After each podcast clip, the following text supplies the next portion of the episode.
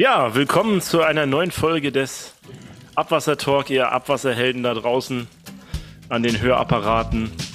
Äh, ja, Daniel. Ja, herzlich willkommen, Klaus. Äh, bist du heute so schick angezogen mit so einem schönen karierten Hemd? Mal mir die Krawatte an, die ich an, die ich nicht um hab, oder? Ja, man merkt es dir an. Das sieht viel ernster aus. Ich habe heute, ich hab heute noch viel vor. Was hast ja, du denn noch vor? Podcast und dann äh, sind meine Kinder dran. Ich habe heute Papa-Tag hinterher. Okay.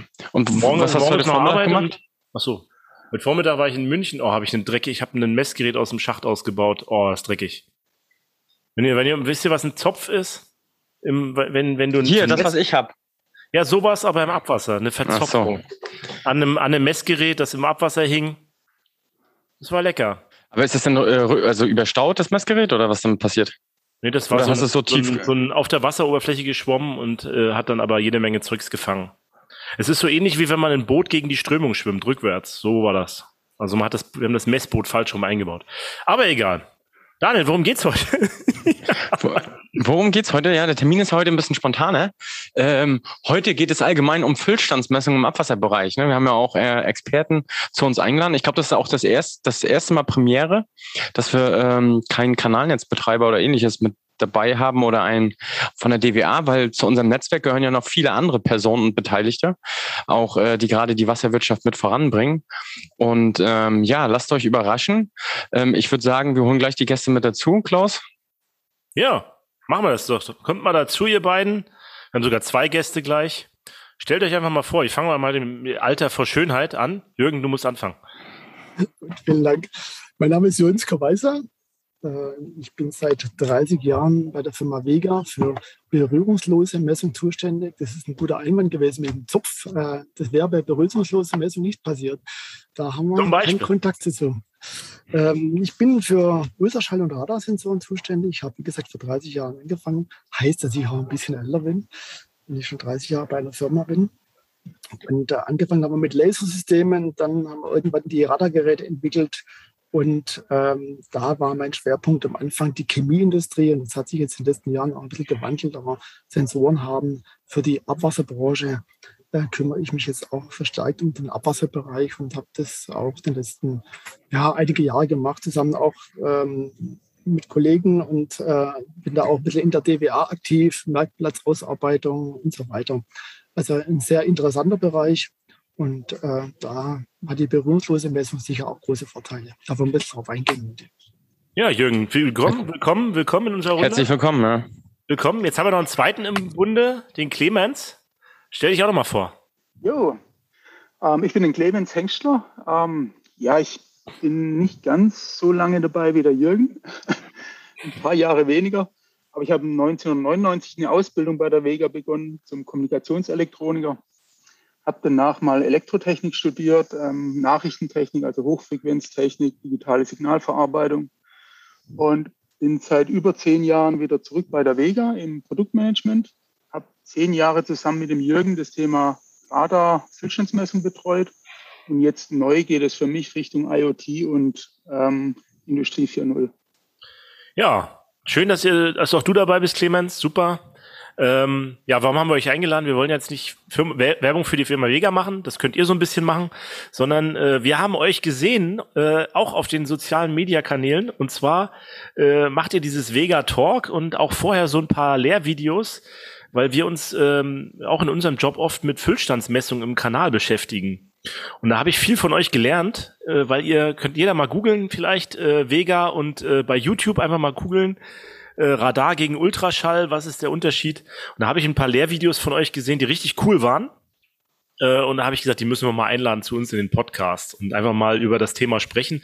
Weil eigentlich hat das jeder das Thema. Wir hatten auch schon über Regenüberlaufbauwerke gesprochen mal, wo man nachweisen muss, wann die überlaufen oder wie voll ist ein Klärbecken oder wie voll ist, wie viel Wasser läuft gerade irgendwo rein. Und das brauchen wir eigentlich überall. Und deswegen ist das Thema Durchfluss eigentlich auch für jeden Abwasser äh, interessant. Fließt ja was durch, Abwasser, und da wollen wir wissen, wie viel das ist. Und dafür braucht man dann auch jemanden, der uns sagt, wie voll irgendwie ein Gerinne oder irgendwas ist. Ja, und ihr könnt uns heute so ein bisschen aufschlauen, weil ihr Experten für das Thema seid. Ich mache einfach mal eine riesen Erwartungshaltung unserer Zuhörer auf, ja. Die müsst ihr dann erfüllen. Also ihr könnt uns so ein bisschen aufschlauen, wie misst man, was misst man, warum macht man das? Und ähm, wir haben uns überlegt, wir fangen mal ähm, vielleicht bei der, äh, bei der Historie so ein bisschen an von dem Ganzen. Jürgen, du bist der Ältere, du darfst mal anfangen, vielleicht uns ein bisschen was zu erzählen. Wie hat man das früher gemacht, einen Füllstand zu messen? Äh, und wie hat sich das so entwickelt? Du hast ja Radar schon gesagt, es ist heute. Wie war das vor 30 Jahren? Mal, vielleicht. Erzähl uns mal ein bisschen was davon. Ich bin ja noch nicht so ganz lang bei der Vega. Die Vega hat ja früher schon mit Füllstandmessung angefangen. Da gab es dann diese kapazitiven Sensoren, die vor 50 Jahren eingesetzt wurden äh, zur Messung von Füllständen. Jetzt sind das berührende Messverfahren. Das ist im Abwasserbereich natürlich nicht immer so toll. Du hast am Anfang erwähnt, Verzupfungen, Ablagerungen und so weiter. Wenn da irgendwas in den Elektroden hängen bleibt, da gibt es Fehlmessungen, dann muss es wieder gereinigt werden. Also alles nicht so ganz toll. Ähm, dann ist man auf die Hydrostatik übergegangen. Das ist zwar auch ein berührendes System. Der, die Messzelle, der Druckaufnehmer, sitzt ja in der Wasser, im Abwasser mit drin. Und das funktioniert eigentlich schon ein bisschen besser, weil wenn sich da nicht unten was ablagert, sondern nur im Seil, wo das ganze Ding abgehängt ist, dann ist es sicher kein großes Problem. Aber da gibt es halt auch Anwendungen, wo man extrem verschmutzte Abwässer hat oder ähm, Sand äh, in den Abwässern, wo dann irgendwo unten an der Membran sich Sand und Schlamm und Fette ablagern, kommt auf den Einsatzfall an. Wenn ich jetzt irgendwo einen Industriebereich habe, wo viel Fett produziert oder entsteht, und da wird viel Fett eingeleitet, dann habe ich eben deutliche Ablagerungen an der Membran. Da hat man früher metallische Messzellen verwendet. Äh, wenn man die reinigen musste, dann hat man die Messzellen oft kaputt gemacht, wenn man da irgendwo mit dem Stahlbürste irgendwo ein bisschen dran ging oder mit dem Schraubenzieher vorsichtig. Wir haben dann keramische Messzellen eingesetzt, die deutlich robuster sind, gerade für den Wasser, Abwasserbereich. Aber es ist eben immer noch ein berührendes Verfahren. Und ähm, jeder weiß es aus der Praxis, je mehr Verschmutzungen ich habe, umso mehr Wartung muss ich durchführen, muss das Ganze wieder sauber machen. Und es ist halt manchmal im Abwasserbereich auch nicht ganz einfach. Der Zugang ist manchmal schwierig. Das Umfeld ist nicht ganz so einfach. Da hätte man am liebsten ein Messverfahren, um das ich mich überhaupt nicht kümmern muss. Und irgendwann hat man dann mit der berührungslosen Messung angefangen. Ultraschallsensoren hat man dann entwickelt. Aber die Ultraschallsensoren, die Ultraschalltechnik ist eben sehr empfindlich gegenüber Umgebungseinflüssen. Also wenn ich jetzt Temperaturänderungen habe, dann ändert sich die Schalllaufzeit. Da hat man irgendwann mal Temperaturfühler in den Schallwandler eingebaut, aber der messe ich eben nur am Schallwandler die Temperaturen, was auf der Messstrecke passiert, da habe ich keinen richtigen Einfluss. Ähm, Verschmutzungen am Sensor, an der Schachtwand, wenn man sich so einen Pumpenschacht vorstellt, da habe ich Einbauten drin, da sind Pumpen drin, Rohrleitungen, äh, irgendwo Absperreinrichtungen, Halterungen. Und da muss ich versuchen, mit der Schallwelle irgendwo dran vorbeizukommen, äh, weil ich eben sonst Fehlmessungen bekomme. Und das Blöde ist natürlich, wenn eine, eine Pumpe trocken läuft, dann habe ich einen Riesenschaden. Wenn sie nicht trocken läuft und ich den 100%-Punkt verpasse, dann läuft die ganze Anlage über. Also auch das ist natürlich ein ganz großes Thema. Und die Radartechnik hätte eben diesen Nachteil noch nie unabhängig oder den Einfluss durch die Schalllaufzeitänderung, durch verschiedene Medien oder Gaszusammensetzung. Aber sie war in der Vergangenheit einfach extrem teuer. Und deswegen wurde die Radartechnik vor 30 Jahren eigentlich fast nur in der Chemie eingesetzt, da wo man sehr hohe Drücke, hohe Temperaturen hat, wo ich nicht kein anderes Messverfahren verwenden kann.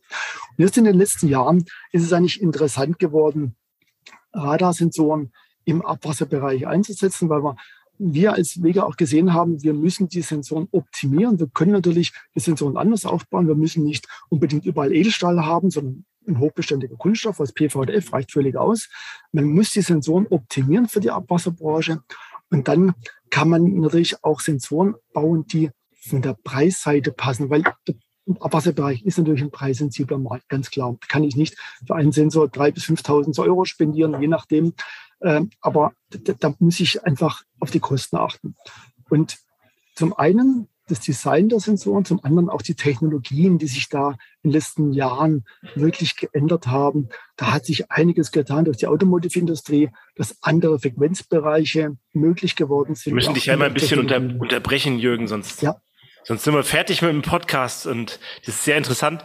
Äh, wir, wir wollen eigentlich, äh, oder äh, ist, was ich so spontan als Frage habe, sind die in meinem Auto, die Sensoren, die gleichen Sensoren, die ihr im Abwasser einsetzt?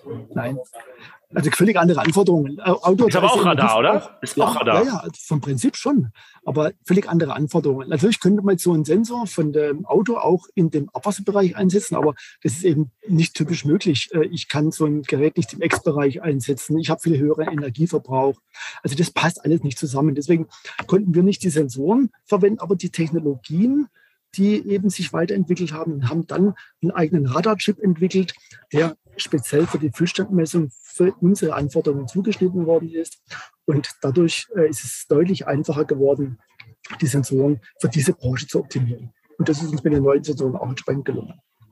Also nochmal grundsätzlich zusammengefasst, welche Messmethoden gibt es jetzt allgemein? Es gibt Radar, Ultraschall bis hin zu ehemaligen Messungen im Medium von hydrostatisch, hydrostatisch. Also die drei sind eigentlich die typischen, die man im mhm. Abwasserbereich einsetzt, muss ich sagen. Weil äh, die, die kapazitative Messung wird zur Grenzstanderfassung verwendet, aber eigentlich nicht mal wirklich zum kontinuierlich messen, zum wirklich prozentual erkennen, wie viel Last da drin ist. Und die Radartechnik, die ist eben ein, ein Verfahren, die sich in den letzten Jahren mehr und mehr durchgesetzt hat. Ansonsten gibt es noch einen analogen Messstab, ne? Genau. Aber der ist ja natürlich nicht für die kontinuierliche Messung geeignet. Ja, das ist dann schwierig, die Daten wieder irgendwo ins Leitsystem zu kriegen. Äh, von Hand dann eben, ja, genau. Gut, also Radar hat viele technische Vorteile, weil man einfach ähm, unabhängig ist von vielen Umgebungseinflüssen. Und also die, die Frage ist, Jürgen, die Frage ist ja eigentlich, äh, viele haben ja früher Ultraschall eingesetzt, ne? Mhm. Du hast ja schon gesagt, Radar war mal äh, viel teurer. Jetzt habt ihr andere Materialien verwendet, hast du gesagt, und jetzt ist das günstiger. Ich kenne jetzt auch viele meiner Kunden, wo ich unterwegs bin oder unserer, so die ich so kenne, die sagen mir auch immer, ich setze nur noch Radar ein. Sagen, oder frage ich mich immer, warum, warum? Ich weiß es jetzt schon so ein bisschen, weil ich mit euch schon ein bisschen gesprochen habe, aber erklär doch mal so ganz grob, warum ist Radar jetzt mal grundsätzlich eigentlich besser als Ultraschall? Das wäre eigentlich, das wird wahrscheinlich viele interessieren, weil der Unterschied vielen nicht so. Ich höre dann zum Beispiel auch, die haben da eine Radarsonde, ich sehe, das ist eine Radarsonde und dann sagt er, ja, das ist hier meine Ultraschallsonde. Also ich glaube, vielen ist das gar nicht so bewusst, was der Unterschied ist. Gute Frage, natürlich. Also prinzipiell haben wir bei den Ultraschallsensoren ja Schallwellen, also irgendwo mechanische Wellen. Die, werden, die, die Signale werden durch äh, Anstoßen der Luftmoleküle weiter transportiert. Und dann wird äh, das Signal in der Füllgutoberfläche reflektiert, kommt wieder zurück und ich messe eben die Laufzeit. Die ist bei Ultraschall relativ einfach zu messen, 300 Meter pro Sekunde. Also relativ lange Laufzeit, äh, kurze Laufzeiten, die da entstehen. Ähm, für eine Technologie ist es eigentlich kein Problem, Ultraschallgeräte zu herzustellen, aber die Einflussgrößen, die man dort hat, die sind auch relativ groß. Ich habe eben diese mechanischen Wellen und wenn ich jetzt Temperaturänderungen habe, dann schwingen die Luftmoleküle anders, viel schneller. Deswegen habe ich schnellere Ausbreitungsgeschwindigkeiten. Ich muss also sehr viel kompensieren, damit ich eine genaue Messung hinbekomme entweder internen Temperaturfüller oder teilweise sogar einen externen Temperaturfüller, wenn ich eine genaue Messung haben möchte. Da habe ich Einflüsse durch Windgeschwindigkeiten. Äh, Wind einfach, weiß man im eigenen Bereich, wenn, wenn ich mit jemand rede und es geht einen starken Wind, dann verstehe ich den vielleicht nicht mal, wenn er weiter weg ist. Genauso ist es mit den Ultraschallsensoren.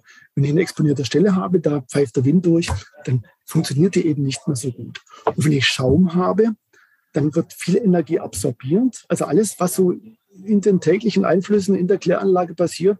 Schaum, ich habe äh, unterschiedliche Gaszusammensetzungen, unterschiedliche Temperaturen, Tag, Nacht, Sonnenschein und so weiter. Dann habe ich da gewisse Einflüsse. Das hat man eben in den letzten 20 Jahren damit leben müssen, mit den Einschränkungen. Aber wenn ich jetzt ein neues Messverfahren habe, das von der Physik deutlich besser ist, weil ich bei Radar eben diese Einflüsse alle nicht habe, weil es elektromagnetische Wellen sind, die ich abstrahle und da keine Laufzeitänderung entsteht und keine großen Einflüsse durch Verschmutzungen und so weiter. Ich muss nichts kompensieren. Da habe ich nämlich ein deutlich besseres Messverfahren.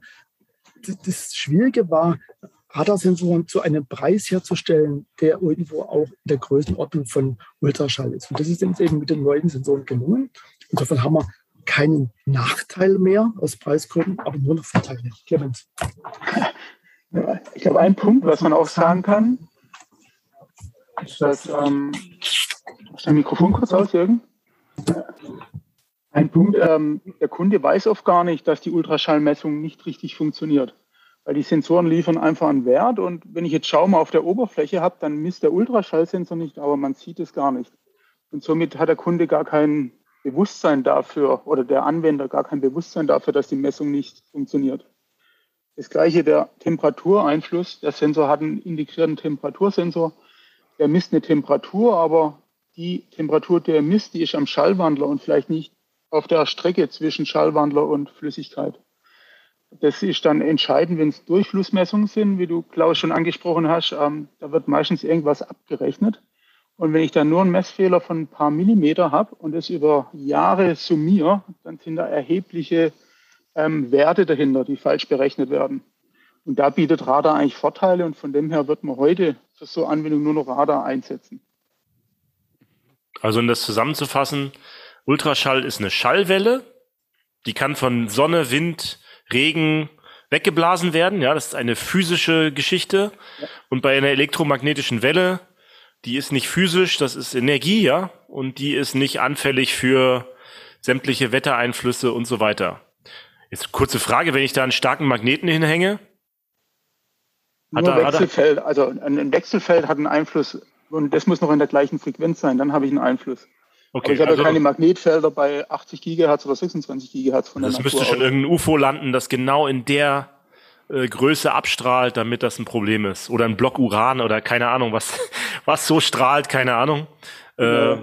ja, okay. Also ist mega sicher. Okay. Gibt, gibt es noch einen Einsatzzweck für Ultraschall dann? Oder würdet ihr sagen, ey, nee, es gibt nur noch Radar. Ultraschall, wer Ultraschall mit Ultraschall misst, der sollte zügigst umrüsten. In der Füllstandsmessung sehe ich keinen Einsatz mehr für Ultraschall. Es gibt noch Anwendungen, aber das sind keine Füllstandsmessungen, sondern andere Anwendungen, da kann man mit Schall noch was machen. Aber wenn ich Füllstand messe, dann macht Ultraschall heute keinen Sinn mehr. Also es deckt sich ja auch mit dem, was, was mir die Leute immer sagen, die setzen nur noch Radar ein bei allem Neuen. Und ja, also wenn ihr da draußen das vielleicht auch so seht oder auch nicht so seht, könnt ihr auch gerne in die Kommentare mal reinschreiben oder hört euch auch mal die Videos von den beiden Kollegen an. Ähm, äh, ich kann das nur empfehlen, da ist dann auch schöne Beispiele, die er da mal zeigt, wie auch ausbreitet sich, das ist ja auch was mit dem Ausbreitungskegel, hat das ja auch was zu tun. Vielleicht geht ihr da nochmal drauf ein, irgendwer, weiß nicht, Clemens oder Jürgen, wie, wie, wie ist, ich, ich kann mir zum Beispiel vorstellen, beim Auto will ich ja einen breiten Ausbreitungskegel haben, damit ich viel erfasse. Und wir wollen ja möglichst eng damit ja. ich nur einen genauen Punkt treffe irgendwie, ne? Also, weiß ich nicht. Beim, beim Auto kommt es auch auf die Anwendung drauf an. Also ich will möglichst breit, wenn ich einfach nur wissen will, ob jetzt direkt was vor mir ist oder nicht. Ähm, wenn man an das Adaptive Cruise Control, also an dieses ähm, Auto, automatisierte Fahren denkt oder autonome Fahren, da will ich ja ganz genau wissen, wo ich in 200 Meter welches Auto auf welcher Fahrspur. Dann kommt es auf Fokussierung wieder drauf an. Und dann immer dann dafür nimmt man 80 Gigahertz. Also Radar hat die Frequenzen direkten Einfluss auf die Strahlkeule. Je höher die Frequenz, desto schmaler ist oder desto fokussierter ist das Signal. Und das nutzen wir auch in der Füllstandsmesstechnik. Unsere Sensoren, unsere neuen, die haben 80 Gigahertz. Und somit haben die eine sehr kleine Schmalkeule und ich kann in der Praxis im Pumpenschacht das Ding quasi an die Wand schrauben und ich kann unten sicher den Füllstand messen. Aber nicht vor ein paar Frequenz, Jahren ging ne? das noch nicht. Aber nicht nur die Frequenz, auch die Breite von dem Sensor, ne? Ja, die, die Sensorgröße man, hat auch einen Einfluss. Wenn man jetzt wieder auf Auto, aufs Auto guckt, beim, beim hinten beim Sensor, denk, man denkt ja, äh, der kleine Sensor hat wahrscheinlich einen breiten Abstrahlwinkel, ne? Deswegen sind die Punkte fürs Parken so klein. Und wenn man jetzt so äh, diese Abstandsregelung hat, das ist ja ein großer Klotz da vorne im Auto drin. Also das habe ich ja. ja auch bei mir. Und das ist ja dann breit. Und umso breiter das ist, umso kleiner ist auch wieder der Abstrahlwinkel. Irgendwie habe ich mal gelernt. Genau, ja. Also das ist vielleicht auch die Erklärung, ne? Wo, warum das bei 210 noch funktioniert. Übrigens gut auf der Autobahn, muss ich sagen. auch bei 210 noch bei BMW, muss ich sagen. Ja. Musste ich mal erwähnen. Ja. Also je größer die Antenne, desto besser die Fokussierung. Das, das stimmt natürlich. Ähm, in der Vergangenheit bei 26 GHz brauchte man sehr große Antennen, so 240 Millimeter Durchmesser. Und das war halt zum Einbauen teilweise nicht wirklich interessant. Und heute schafft man das mit 80 Millimeter. Und dann ist es auch von dem Auto noch hinterm Mercedes-Zeichen oder Audi-Zeichen oder BMW-Zeichen versteckbar und dann wird es auch da interessant. Aber vielleicht, vielleicht ein kleiner Hinweis noch, wenn wir wieder zurückgehen zum Abwasserbereich. Äh, es gibt ja diese DWA-Merkblätter, äh, wo wir auch entsprechende Beschreibungen für Sensoren haben. Und äh, aktuell wird das äh, DWA-Marktplatz 256-6 überarbeitet. Das ist die Messtechnik in Kläranlagen. Prozessmesstechnikanlagen. Und da haben wir auch einiges mit Radar noch mit reingepackt. Da war früher noch die Ultraschalltechnik drin. Ich habe das Glück gehabt, da ein bisschen mitzuarbeiten. Und da haben wir auch die Frequenzbereiche ein bisschen beschrieben. Und das ist sehr interessant, was da so beschrieben wird, um einfach mal den Abstrahlwinkel so ein bisschen zu fassen. Wenn ich einen kleinen Abstrahlwinkel habe, dann habe ich ja viel weniger Einflüsse durch irgendwelche Einbauten im Pumpenschacht. Dann ist es egal, ob es eine Pumpe irgendwo im Rand ist oder ein großes Pumpgehäuse vorhanden oder irgendwelche Rohrleitungen. Wenn ich eine bessere Fokussierung habe, dann sehe ich das gar nicht.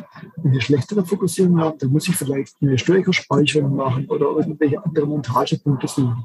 Wir wollen ja das für den Kunden möglichst einfach gestalten. Für den Anwender, dass er einfach den Sensor irgendwo an die Wand schraubt, unabhängig ist von Einbauten, Abladen an der Wand. Da gibt es Sensoren mit unterschiedlichen Dimensionen. Je größer die Antenne, umso besser ist die Fokussierung. Das haben wir auch in den Merkblättern mit aufgenommen, auch mit Beispielen, wo man einfach sieht, was für Vorteile bietet das, wenn ich eine höhere Frequenz habe. Das ist der Grund, warum wir heute mit 80 Kilohertz arbeiten und weggegangen sind von den 26 Kilohertz, die in der Vergangenheit nicht üblich waren.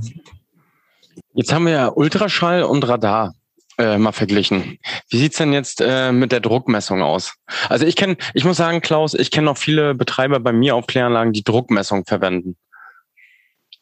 Wo, wo bestehen da die Vor- und Nachteile? Also wir haben jetzt mal Ultraschall klammern wir jetzt mal aus. Jetzt stellen wir mal äh, die Druckmessung gegen Radar.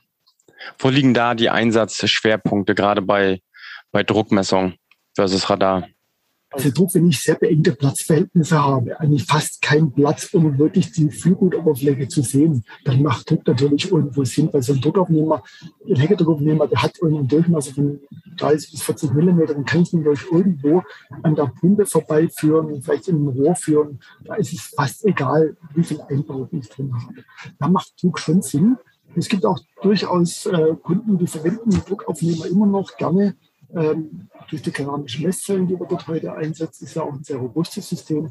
Aber wenn ich ein bisschen mehr Platz habe, kann ich einfach einen Radarsensor sehr viel einfacher installieren. Ich muss nicht irgendwo irgendwas unten befestigen. Ich muss nicht ein Rohr zur Führung von der ähm, Messzelle irgendwo einsetzen. Ich kann den Sensor einfach oben auf einen Montagepunkt montieren, vielleicht irgendwas Vorhandenes verwenden, an Geländer schrauben und messe dann runter. Also von der, vom Einbau ist es sehr viel einfacher, von der Wartung sehr viel einfacher.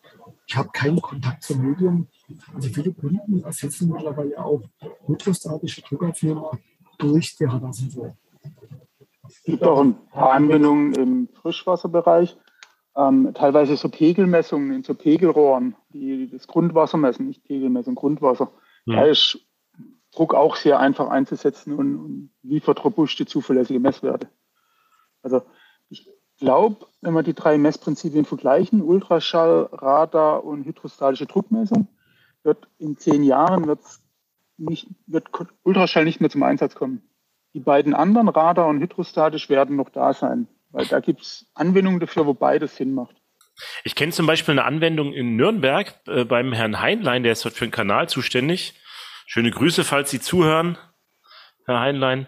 Das fand ich sehr interessant. Die haben beides. Die haben eine Radarsonde und eine hydrostatische Sonde im Schacht hängen.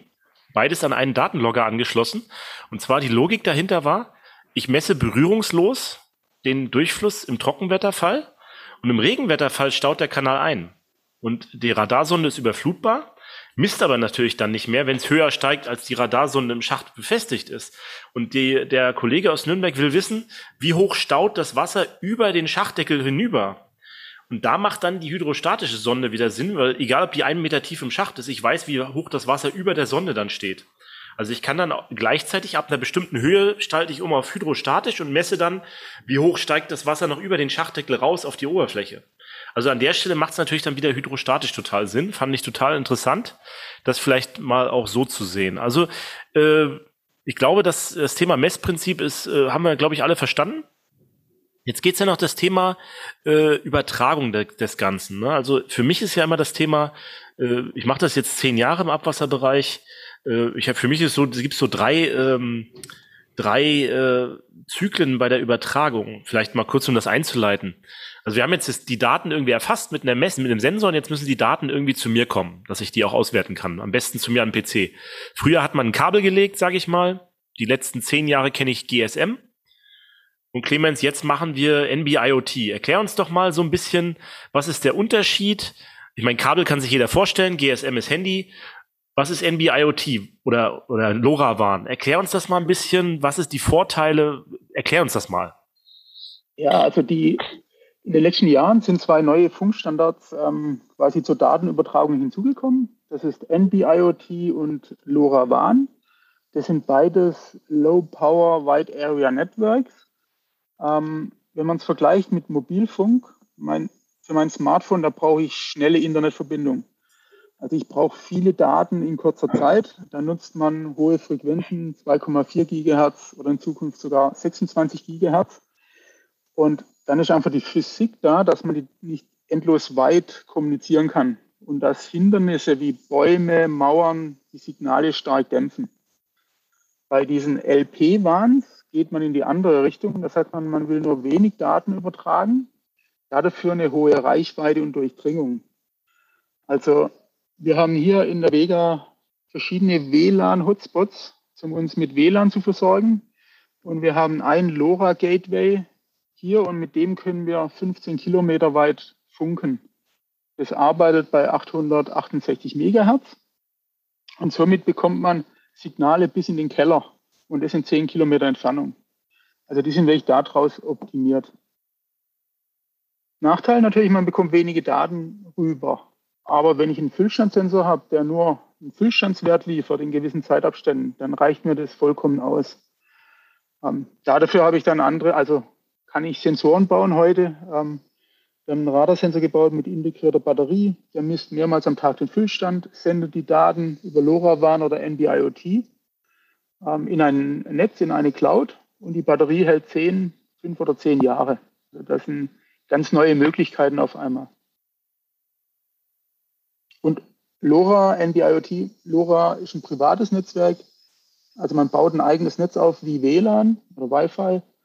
Und NB-IoT ist vom Mobilfunkanbieter Telekom, Vodafone, ähm, wie sie heißen, ähm, auch ein Netz auf der gleichen Frequenz, aber man braucht keine Infrastruktur aufbauen. Das macht dann der Netzwerkbetreiber für einen. Also mit Infrastruktur meinst du zum Beispiel, ähm, bei NB-IoT brauche ich nur den Sensor, der überträgt selber und ja. bei LoRa brauche ich auch noch ein Gateway, ne? Das heißt, genau. äh, ich brauche, muss selber irgendwie, entweder es gibt schon ein Netzwerk dort vor Ort, was ich nutzen kann, oder ich muss mir ja. selber so ein Gateway, was du gerade gesagt hast, irgendwo hinsetzen. Du hast ja genau, gerade die Vorteile. Und einen Surfer und ja, ich muss die Daten dann auch selber managen. Du hast ja gerade die Vorteile von LoRaWAN gesagt, ähm, dass sie eine Frequenz nutzen, um möglichst weit zu kommen und auch tief irgendwie in Schächte einzudringen oder in Gebäude reinzufunken. Ja. Ist das jetzt bei NB-IoT genauso oder weil du jetzt ja auch gerade davon gesprochen hast, die haben die gleichen Frequenzen? Ja, die sind, haben die gleichen Frequenzen und sind beides für diese Anwendungsfälle aufgebaut. Ziel ist, dass man, dass eine Kommune die Wasserzähler in den Keller der Häuser ablesen kann. Und darauf sind diese beiden ähm, Standards optimiert. Der Unterschied ist einfach, NB-IoT ist von Mobilfunkprovider, von Netzwerkanbieter und das andere ist ein eigenes Netzwerk, das ich aufbaue.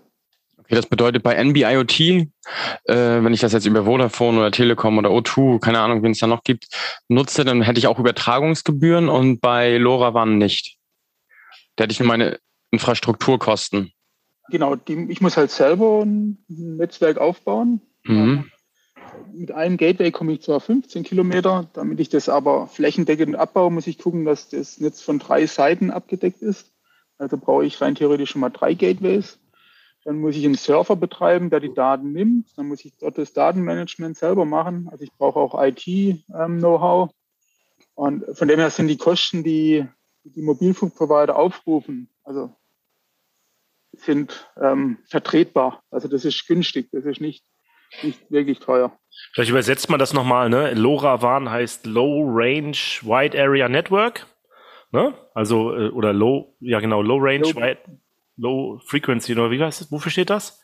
Long Range Wide Long, Area Network. Okay, Long Range Wide Area Network. Und NB-IoT steht für Narrow Band Internet of Things. Ja. Ne? Also das sind so die, Abkürzungen, da müsst ihr euch dran gewöhnen.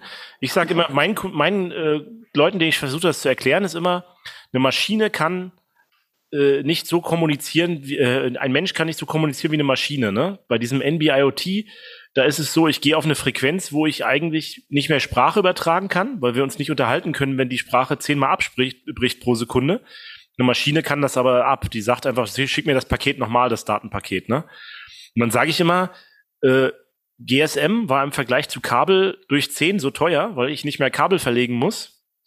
Und NB-IoT ist nochmal durch 10 so teuer und Batterielaufzeit mal 10 im Vergleich zu GSM. Weil bei GSM, was haben wir gemacht? Wir haben an alle unsere Sensoren einfach ein Handy dran geschraubt, ne? Und haben das, äh, das Handynetz vergewaltigt. Und jetzt mal unabhängig von der Füllstandsmessung wird uns dieser Übertragungsstandard auch bei anderen Sensoriken noch ver verfolgen. Also wir nutzen das zum Beispiel für unsere Ratten, äh, Sensoren, die wir haben in unseren Rattenkugeln, da bauen wir auch solche Sensoren ein, um einfach zu melden, da war jetzt eine Ratte drin, guck mal wieder nach. Ne? Und äh, also das ist auf jeden Fall die Zukunft, sage ich mal, und damit sollte sich jeder von euch, die hier zuhören, beschäftigen, weil das wird in Zukunft auf euch zukommen und man kann mit dieser Technik eigentlich alles übertragen, was man will.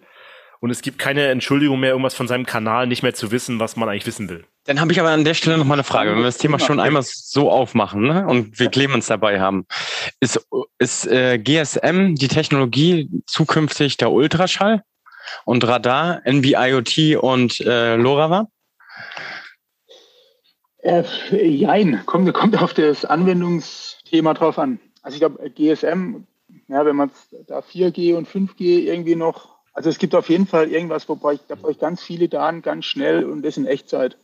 Ja, dafür gibt es dann ähm, Frequenzbänder und Funkstandards in 4 und 5G. Ähm, und nebendran gibt es in 4 und 5G auch dieses NB-IoT. Ähm, GSM in dem Sinne ähm, von 2G, 3G, das brauchen wir eigentlich nicht mehr. Ähm, es gibt aber noch viele Geräte draußen, die auf diesem Standard funken. Und dann ist die Frage, wann die abgeschalten werden. Also, also ich kann nur sagen, G, G, G3, äh, nee, 3G. 3G ist bei mir abgeschaltet worden, weil ich habe mein Handy die letzten zehn Jahre immer auf 2G und 3G laufen lassen und auf einmal war mein Internet weg. Mobil. Mhm. Ist immer ausgefallen. Und dann habe ich mal in meine Einstellung geguckt, ich hatte nie 4G aktiviert. Auf einmal habe ich so schnelles Internet, ich wusste das vorher gar nicht, weil ich vorher noch auf 3G gesurft habe. Könnt ihr euch das vorstellen? Ich nicht. Nee. Naja, nur dass ihr es mal gehört habt. Also wer, wer, zum Beispiel, Radar, ne? Wer von euch zum Beispiel kein Internet gerade hat und das immer abstürzt, guckt mal, ob ihr nicht 4G vielleicht nicht aktiviert hattet bei eurem Handy. Könnte zum Beispiel sein. Naja.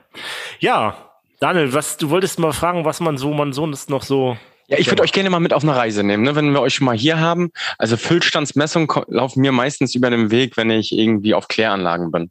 Ich glaube, da ist die Technik auch am häufigsten verbaut. Jetzt will, will, ich ganz gerne mal mit euch, weil wir haben ja auch viele junge Zuhörer, die wissen ja gar nicht äh, vielleicht wie eine Kläranlage, wo man was misst. Jetzt gehen wir mal über die Kläranlage, dem Abwasserfluss nach und äh, ihr sagt mal, wo ihr da welche Füllstandsmessung installieren würdet. Also fangen wir einfach mal an beim Zulauf der Kläranlage. Würdet ihr den Zulauf messen und äh, mit welcher Technologie? Der Zulauf kommt darauf an, was für einen Zulauf man hat. Wenn ich jetzt ein Rohr habe, das immer gefüllt ist, dann gibt es eben diese typischen äh, Massedurchflussmesser. Ähm, MIDs, ne? genau, ne? Genau, mhm. MIDs. Wenn ich jetzt eine große Kläranlage habe, dann ist das ein riesen Durchmesser, dann sind die auch sehr teuer. Typischerweise hat man offenes Gerinne. Und im offenen Gerinne, da kann ich ja so eine Einschnürung einbauen. Da gibt es unterschiedliche Varianten. Das Typische bei uns in Deutschland ist so ein Venturi-Gerinne. Und wenn ich so eine Einschnürung drin habe, dann kann ich über die Füllhöhe den Durchfluss ermitteln. Und da brauche ich eine recht genaue Messung, die möglichst unabhängig ist von irgendwelchen Umgebungseinflüssen. Und dann kann ich mit einer recht guten Genauigkeit über die Füllhöhe den Einlauf, die Einlaufmenge erfassen. Da kommen Radarsensoren zum Einsatz. Und da haben wir auch eine sehr hohe Genauigkeit. Das ist ein riesen Vorteil gegenüber Ultraschall. Weil bei Ultraschall habe ich ja oft einen Einfluss durch Temperaturschwankungen vom Medium selber, aber auch von der Umgebungsschwankung. Wenn die Sonne auf so einen Ultraschallsensor drauf scheint, dann wird der Schallwandler erwärmt. Da ist der Temperaturfühler mit drin und der misst dann einfach eine ganz andere Temperatur und damit habe ich einen Messfehler. Bei Radar passiert das nicht. Also habe ich eine größere Genauigkeit. Sensoren typischerweise Millimeter Genauigkeit irgendwo und da kann ich so recht genau den Durchfluss ermitteln. Also wenn ihr nach dem Zufluss irgendwas steuert bei euch auf der Kläranlage ne, und da noch einen Ultraschallsensor drin habt, dann solltet ihr euch da vielleicht mal überlegen und einfach mal die Daten mal anschauen, ob die so passen könnten. Bei, könnt ihr ja mal übereinander legen, bei 10 Grad Außentemperatur und bei 20 Grad. Ob sich da signifikante Unterschiede, weil normalerweise sollte es ja innerhalb einer Woche bei Trockenwetter gleich sein, auch im Winter oder Sommer. Könnt ihr euch ja mal angucken. Ja, ja du, Daniel, gehen weiter, wir weiter. Gehen wir weiter. Gehen wir weiter. Äh, nächste, nächste Thema ist die Rechensteuerung. Also ich habe einen Rechen, den, da will ich wissen, wie stark der belegt ist. Hat man in der Vergangenheit auch meistens mit Ultraschall gemacht. Heute würde ich eine Radarmessung vorschlagen, vorher und nachher den Füllstand messen mhm. und über die Differenz äh, kann man direkt am Steuergerät machen, äh, einfach den Rechen auslö Rechenreinigung auslösen. Das ist eine sehr einfache Messung. Ähm, da kommt es auch nicht auf den letzten Millimeter an, aber typischerweise würde ich hier Radar einsetzen, weil die Kosten eben heute bei Radarsensoren ähnlich sind wie bei Ultraschall, teilweise sogar noch, sind sie noch günstiger wie Ultraschallgeräte. Also das ist das Nächste, wo man... Das heißt, die Logik ist, wenn der Rechen belegt ist, dann staut sich das Wasser vor dem Rechen auf und wenn das zu hoch angestaut ist, dann lässt du den Rechen loslaufen. Der Vorteil daran ist, dass er nicht ständig durchlaufen muss und dann verschleißt zu viel. Okay? Genau. Genau. Nächstes Thema, Daniel. So, dann geht es vielleicht, habe ich irgendwo noch einen, einen, Speicher irgendwo, wo ich das Wasser ein bisschen speichere oder pumpen, wo ich das Wasser auf ein höheres Niveau aufbringe, damit es durch die Kläranlage äh, hindurchlaufen kann. Also Pumpensteuerung ist also ein ganz, ganz großes Thema. Und das habe ich ja vorhin schon erwähnt, da gibt es enge Schächte, relativ große Bereiche, da habe ich unterschiedliche Zusammensetzungen, manchmal Schaum, manchmal Ablagerungen an der Wand, viele Einbauten. Und da ist die Radartechnik natürlich durch die gute Fokussierung auch im Vorteil gegenüber der Ultraschalltechnik. Mhm. Also ich würde jetzt weitermachen mit dem Sand- und Fettfang. Ein, äh, ein Vorteil, nur vorher der Jürgen, oder was wir vergessen haben zu sagen, Radar hat auch keine Blockdistanz. Also ein Ultraschallsensor hat immer eine Blockdistanz, das heißt, vor dem Sensor hat er eine Blindzone, wo er nicht messen kann. Und die muss ich dann bei der Auslegung der Messstelle und bei der Planung immer beachten, dass der Füllstand theoretisch nie dahin kommen kann. Und bei Radar, den kann ich einfach einschrauben und er misst ab Antenne nach unten, was kommt. Ja, jetzt gehen wir mal weiter. Wir, wir gehen jetzt mal jede einzelne Station durch. Äh, Sand- und Fettfang. Wird da der Füllstand gemessen? In der Regel eher weniger. Weniger, weniger. Genau. Da wird eher der Sandablage und der Boden gemessen. Da kann ich mit Radar nichts anfangen, weil ich kann nicht durchs Wasser hindurch messen. Die äh, Wellen werden an der Wasseroberfläche reflektiert, also durchs Wasser komme ich nicht durch. Da gibt es andere Messprinzipien dafür. Das wäre? Zum Beispiel ein Vibrationsgrenzschalter, den man einsetzen kann. Da kann man einfach detektieren, ich habe eine gewisse Menge Sand am Boden und äh, wenn da ein gewisser Füllstand, Grenzstand erreicht ist, dann wird eben der Austrag entsprechend aktiviert. So was okay. kann man machen. Dann gehen wir weiter in die Vorklärung. Ja, da ist auch wenig Füllstandmessung. Das mhm. Wasser läuft dort einigermaßen durch, da passiert nicht so viel. Ähm, da ist fast keine Füllstandmessung vorhanden. Was kommt dann, Klaus? Die berühmt-berüchtigte, entweder ein BOP bei uns hier im Osten, ne? Klaus, BOP hatten wir ja schon mal das Thema, oder halt dann die Belebung, ne? Also Bio Biologie. Ja, in der Biologie hast du eigentlich auch keine Messung. Der Wasserspiegel ist eigentlich immer konstant kenne ich da jetzt nicht so viel, dass da Füllstand gemessen wird. Das nächste wäre für mich dann irgendwie Schlamm. Ähm, Speicher oder irgend Schlammstapelbehälter oder Nachklärung. Wenn ich genau, nochmal genau. mit Wärnsteuer. Also genau, Schlammstapelbehälter, da ist so eine typische Messung, wo man einfach dann äh, die Bevorratung vom Schlamm, ähm, diese, diese Dinge misst man äh, mit Radar, kann man auch Ultraschall verwenden, da hat man nicht so hohe Anforderungen, aber da kommt auch Radar zum Einsatz, keine Frage. Der Vorteil von den Radarsensoren ist auch hier, wenn ich beengte Verhältnisse habe, dass ich wirklich weit runter messen kann. Oft gehen diese Behälter ja chronisch zu unten, damit sich der Schlamm unten absetzen kann, ein bisschen austragen kann. Und da wird es dann manchmal ein bisschen eng. Und da habe ich da einfach durch die bessere Fokussierung mit den Radarsensoren deutliche Vorteile. Ja, und dann fällt mir noch Ablauf ein, natürlich. Wie viel läuft gerade raus? aus der Kläranlage. Mir fallen aber noch mehr ein. Mir fällt zum Beispiel dritte Reinigungsstufe, chemische Reinigung, die Füllstände von den ganzen Eisen-3-Chlorid-Behältern. Genau. Zum Beispiel, ne? Egal, ob ich IBCs habe oder irgendwas, ich muss ja wissen, wie viel da gerade drin ist. Äh, was haben wir noch? Ja, genau. Äh, gehen wir, gehen wir kurz auf die, auf die Kunststofftanks, die wir da drin haben. Das ist nämlich auch sehr interessant mit der Radartechnik. Ähm, Radarwellen durchstrahlen ja Kunststoffe. Äh, man kann mit Radar durch Kunststoff hindurch messen. Und das sind ja. gerade bei solchen IBC-Behältern oder bei solchen Kunststofftanks, wo ich aggressive Medien drin habe, ein großer Vorteil. Ich muss nicht unbedingt in den Behälter rein mit meinem Prozessanschluss. Ich baue den Sensor einfach drüber und messe durch die Behälterdecke hindurch den Füllstand im Tank drin. Damit habe ich keinen Kontakt zum Medium, ich habe eine hohe chemische Beständigkeit, ich brauche mir keine Gedanken machen, wie kriege ich jetzt da auf meinen Kunststoffbehälter, wenn dann ein, ein Prozessanschluss aufgeschweißt oder aufgelaminiert oder wie auch immer. Und äh, ich habe gar keinen Kontakt zum Medium. Deswegen hält das Sensor natürlich auch deutlich länger. Und was der Clemens vorhin gesagt hat, ich habe keine Blockdistanz. Die Sensoren sind auch nach WHG zugelassen. Das heißt, ich kann die auch gleich als Überfüllsicherung einsetzen, äh, weil ich eben nicht diese Blockdistanz habe im Nahbereich. Und damit äh, spare ich mir vielleicht einen separaten Grenzschalter, äh, den ich auch wieder irgendwie verkabeln muss und irgendwie installieren muss. Das kann ich alles mit einem Sensor erledigen. Ja. Mhm. Also soweit, Daniel, hast, fällt dir noch was ein auf der Kläranlage? Clemens, fällt euch noch eine Anwendung ein, wo man immer noch Füllstand braucht? Dann hinten raus bei der, ähm, beim Vollbehälter. Mhm. Das ist auch eine Herausforderung, im Vollbehälter zu messen. Da werden teilweise auch Drucksensoren eingesetzt, aber ich habe da unterschiedliche Schlammdichten. Und Hydrostatik hat eben den Nachteil, dass sie dichtabhängige Messung ist. Und da kann ich auch äh, die Radarsensoren einsetzen. Da gibt es Sensoren mit unterschiedlichen, für unterschiedliche X-Bereiche, auch für Zone 0. Und das habe ich natürlich in dem Vollbehälter drin.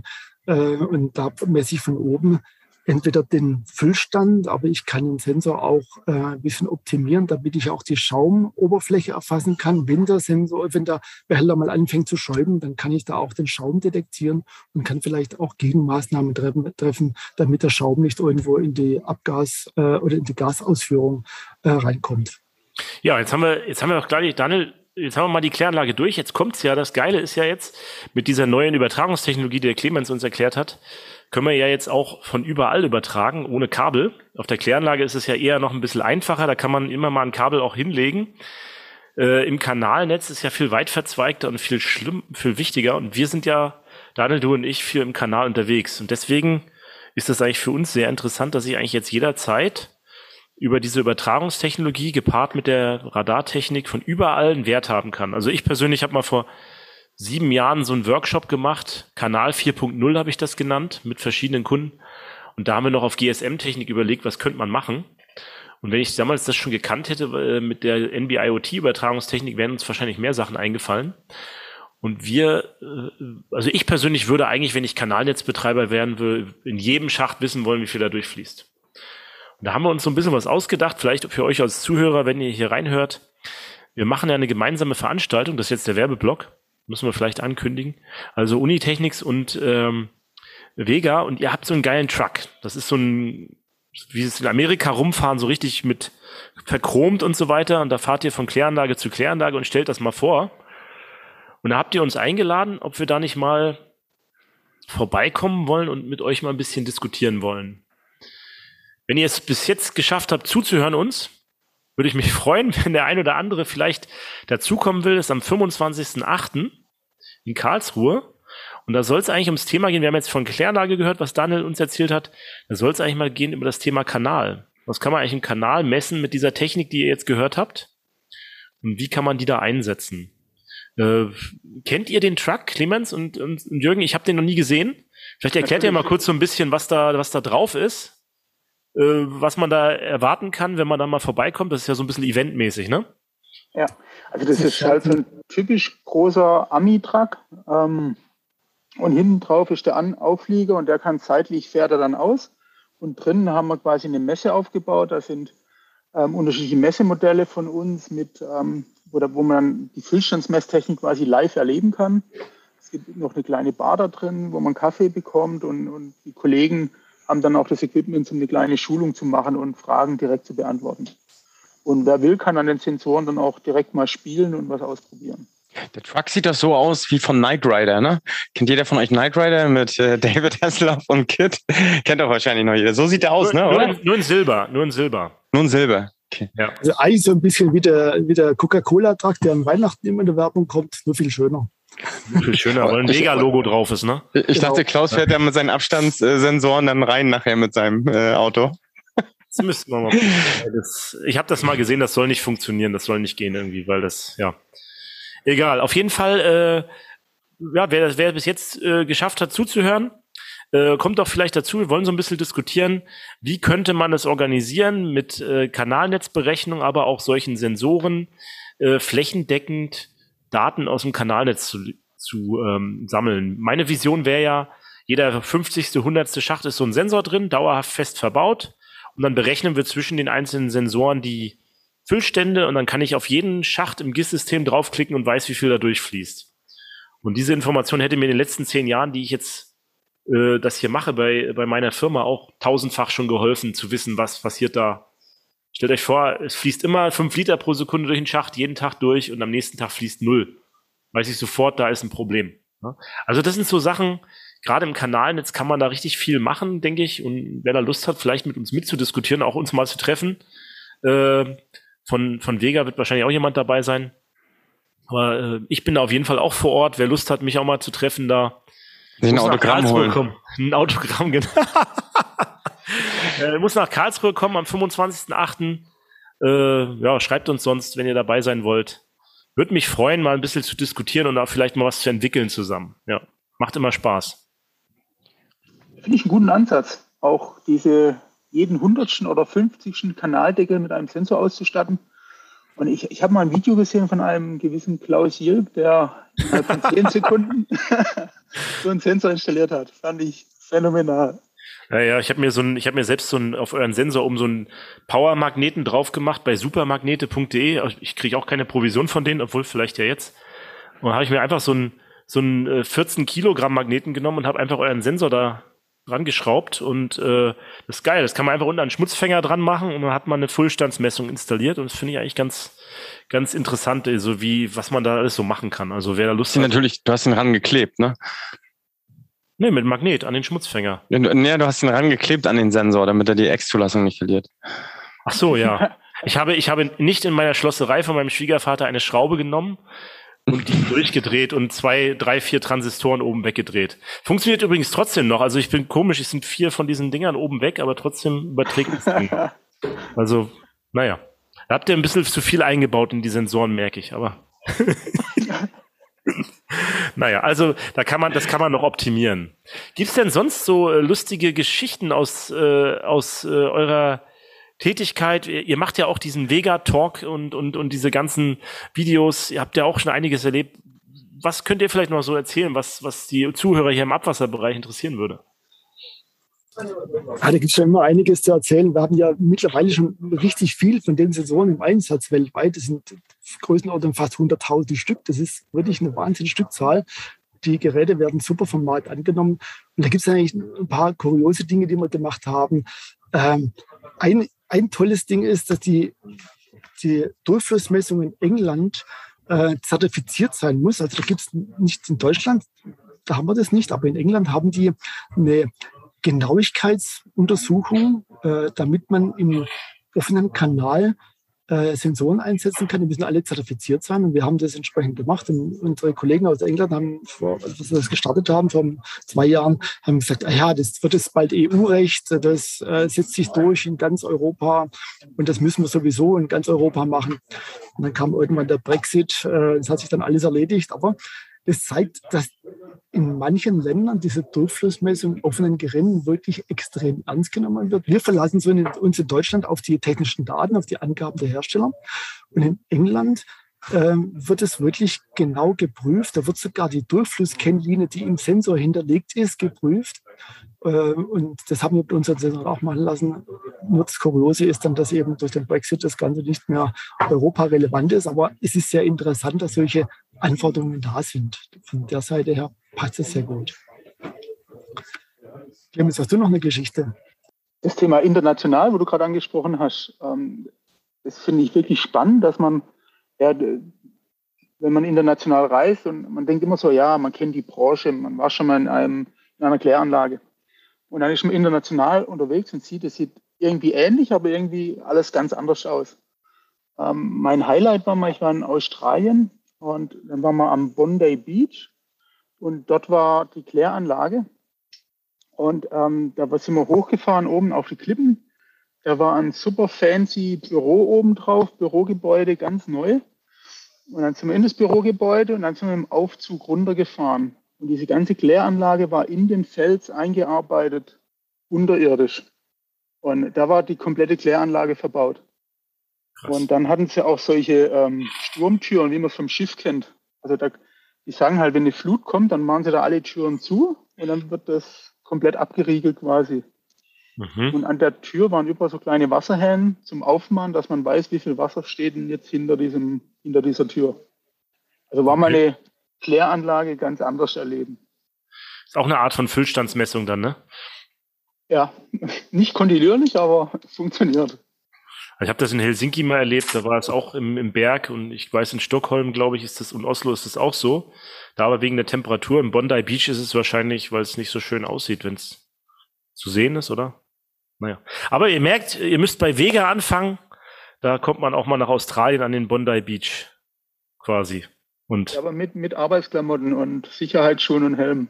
Ja, und wahrscheinlich hast du in der, auf der Tour nur gearbeitet und nichts erlebt. hast du einen weißen Hai gesehen? Am, äh, nee. Strand? nee. Ein, ein Wal habe ich gesehen, tatsächlich. Okay. Weil er morgens um 5 Uhr joggen und auf einmal ist so ein Wal aufgetaucht vor dir. Das war schon mal ganz cool. Kann man machen. Gut. Wir haben auch schon die Stunde wieder geschafft. Ähm, was möchtet ihr noch unseren Zuhörern mitgeben? Clemens, fang du mal an.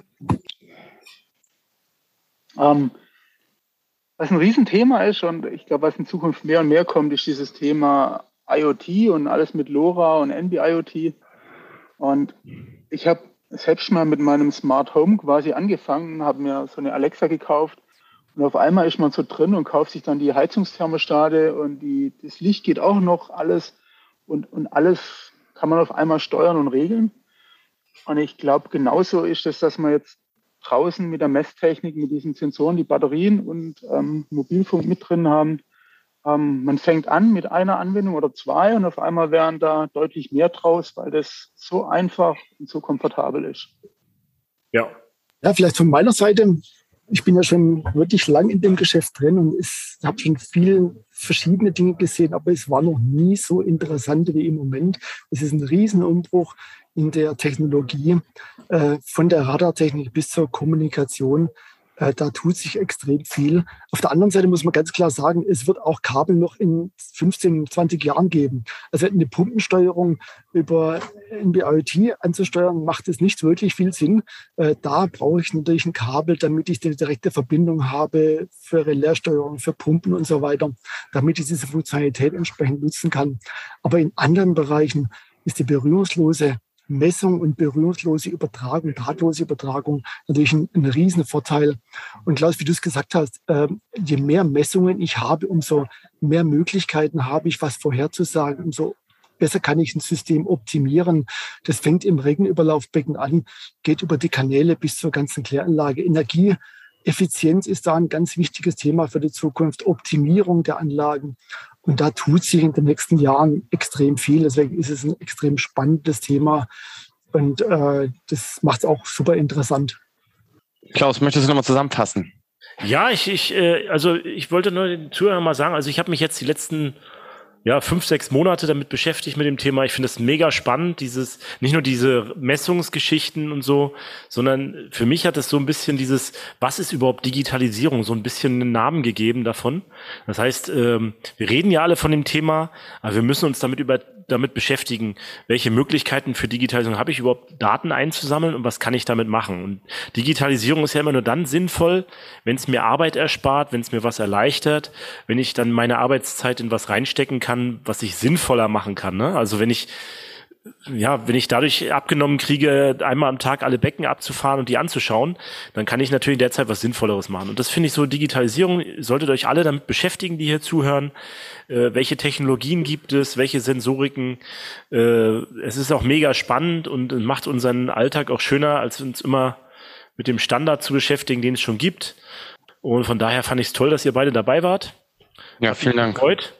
Und äh, ja, nee, hat Spaß gemacht. Vielleicht sehen wir uns ja am 25.08. in Karlsruhe. Äh, meldet euch. Also gerade die Punkte, die ihr angesprochen habt, ne? also einmal NB-IoT, Digitalisierung in unserer Wasserwirtschaft und auch das, äh, dass wir im größten Zeitwandel vielleicht stecken der letzten 20, 30 Jahre bei uns in der, in der Wasserwirtschaft. Das ist ja ein Riesenschritt, den wir mitbegleiten. Ne? Das ist wahrscheinlich auch ein Riesengenerationsthema. Wenn ich äh, mit verschiedenen Kanalnetzleuten oder Kläranlagenbetreibern spreche, das ist ja der eine sieht das so, der andere so. Und äh, ich habe immer den Eindruck, dass es halt einfach ein Generationsthema ist. Ne? Die Jüngeren sind dagegenüber offen. Du hast natürlich auch ältere Personen, die auch offen sind. Die wollen mal raus ne, aus diesem, äh, was sie ewig gemacht haben. Ne? Die wollen auch ihren Arbeitsalltag, so wie du es, Klaus, gerade gesagt hast, äh, erhellen. Ähm, was denkt ihr? Was soll, was würdet ihr machen, wenn ihr Kanalnetzbetreiber werdet? Was wäre für euch der Schlüssel zum Erfolg? Ja, spannende Frage. Ich glaube, ähm, einfach anfangen und ähm, klein anfangen. Also ich, ich glaube, Projekte sind oft zum Scheitern Vorteil, wenn man sowas komplett ganz Neues macht und dann gleich ähm, das ganze Kanalnetz auf einmal umstellen will, sondern mit kleinen Projekten anfangen und dann das, das wirklich skalieren und aus den ersten Schritten lernen. Also was du auch gesagt hast bei deinem Smart Home, du hast erst angefangen äh, mit der Alexa, dann hast du vielleicht noch jemand Licht dazu genommen, die Therme. Genau, ja. Und ähm, heute ist so, wenn ich morgens aufstehe, dann, dann, dann weckt mich das, das Licht geht langsam an, ähm, die Kaffeemaschine geht schon an und, und alles spielt auf einmal zusammen. Hast du auch in der Kaffeemaschine eine Füllstandsmessung? Ähm, leider nicht. ich ich habe so eine ganz äh, richtig coole ähm, Siebträgermaschine. Also ja, okay. Da bin ich ganz traditionell ähm, unterwegs. Ja. Aber sonst muss alles immer mit der Alexa verbunden sein. Und ich ärgere mich, wenn, wenn ich mit keinem, also wenn ich ein Gerät habe, mit dem ich nicht sprechen kann mittlerweile. Und ich glaube, so ist es auch mit dem, mit dem, was man so, so in der Industrie umsetzt. Man fängt mit einem kleinen Projekt an, macht, oder nimmt nur die Tanks, wo man eh hat, wo die Füllstandsmesser nicht zu teuer waren, nimmt jetzt so einen IoT-Sensor und auf einmal hat man die Daten im Netz und dann kann man irgendwas automatisieren und, und dann sieht man, ah ja, ich kann so und so weitermachen. Und die Ideen kommen dann von ganz allein und da steckt ja immer Nutzen dahinter. Das macht ja keiner nur, dass er die Füllstandswerte im Netz hat, sondern irgendeinen Nutzen und irgendwas optimieren und dann wird das richtig gut. Also Step by Step und nicht mehr so sagen, oh, alles ist ein Projekt, das muss innerhalb von einem Jahr fertig sein, sondern so sagen, ist so ein Prozess. Man fängt erstmal klein an und dann tastet man sich daran. Jürgen, wie siehst du das? Was würdest du machen? Ja, das ist natürlich ganz toll, was der Clemens jetzt gerade gesagt hat, mit seiner Kaffeemaschine, so Siebträgermaschine. Wenn ich so einen richtig guten Espresso be bekommen möchte, dann brauche ich halt so ein bisschen traditionelles System. Und so ist eine Messtechnik auch. Bei manchen Dingen macht es gar, gar keinen großen Sinn, äh, Daten per Funk zu übertragen. Bei der Pumpensteuerung brauche ich die Daten wirklich direkt und dauernd und direkt an der Anlage. Oder bei einem Sensor, wir haben es vorhin von der ähm, Füllstandmessung in, in ähm, den Chemikalientanks gehabt. Da brauche ich eine WHG zugelassene Sonde. Da kann ich sowas auch nicht per Funk übertragen. Da muss ich die Daten dann haben, wenn irgendwas passiert, wenn ich da überfülle oder so irgendwas. Das muss sofort sein. Aber es gibt ganz viele Anwendungen, wo man diese, diese drahtlose Kommunikation nutzen kann. In unseren Industriebereichen ist es nicht immer so, dass ich Daten in Echtzeit brauche, sondern ich habe da oft Zeit und ich brauche nur ab und zu mal die Daten. Und da ist es genau richtig, diese drahtlose Kommunikation zu nutzen, um auch die entsprechenden Batterielaufzeiten zu generieren. Mhm. Oder im Regenüberlaufbecken ist auch so ein Thema, da macht es absolut Sinn und da wird sich auch noch einiges tun, in Regenüberlaufbecken äh, die Daten irgendwo zu sammeln und dann vielleicht auch nur einmal am Tag zu übertragen. Da muss ich nicht dauernd Informationen haben. Das reicht, wenn ich die ab und zu mal habe. Oder wenn eben ein Stauereignis stattfindet. Da mhm. muss man mhm. differenzieren, aber wenn man das richtig macht, dann kann man die neuen Technologien super nutzen. Ja, alles klar. Ähm, wir können jetzt noch ewig so weitermachen, aber dann würde ich mal sagen, vielen Dank, dass ihr mit dabei wart. Ich glaube, das reicht. Klaus, hast du noch irgendwelche letzten Worte? Ja, Pantarei, alles fließt immer bergab.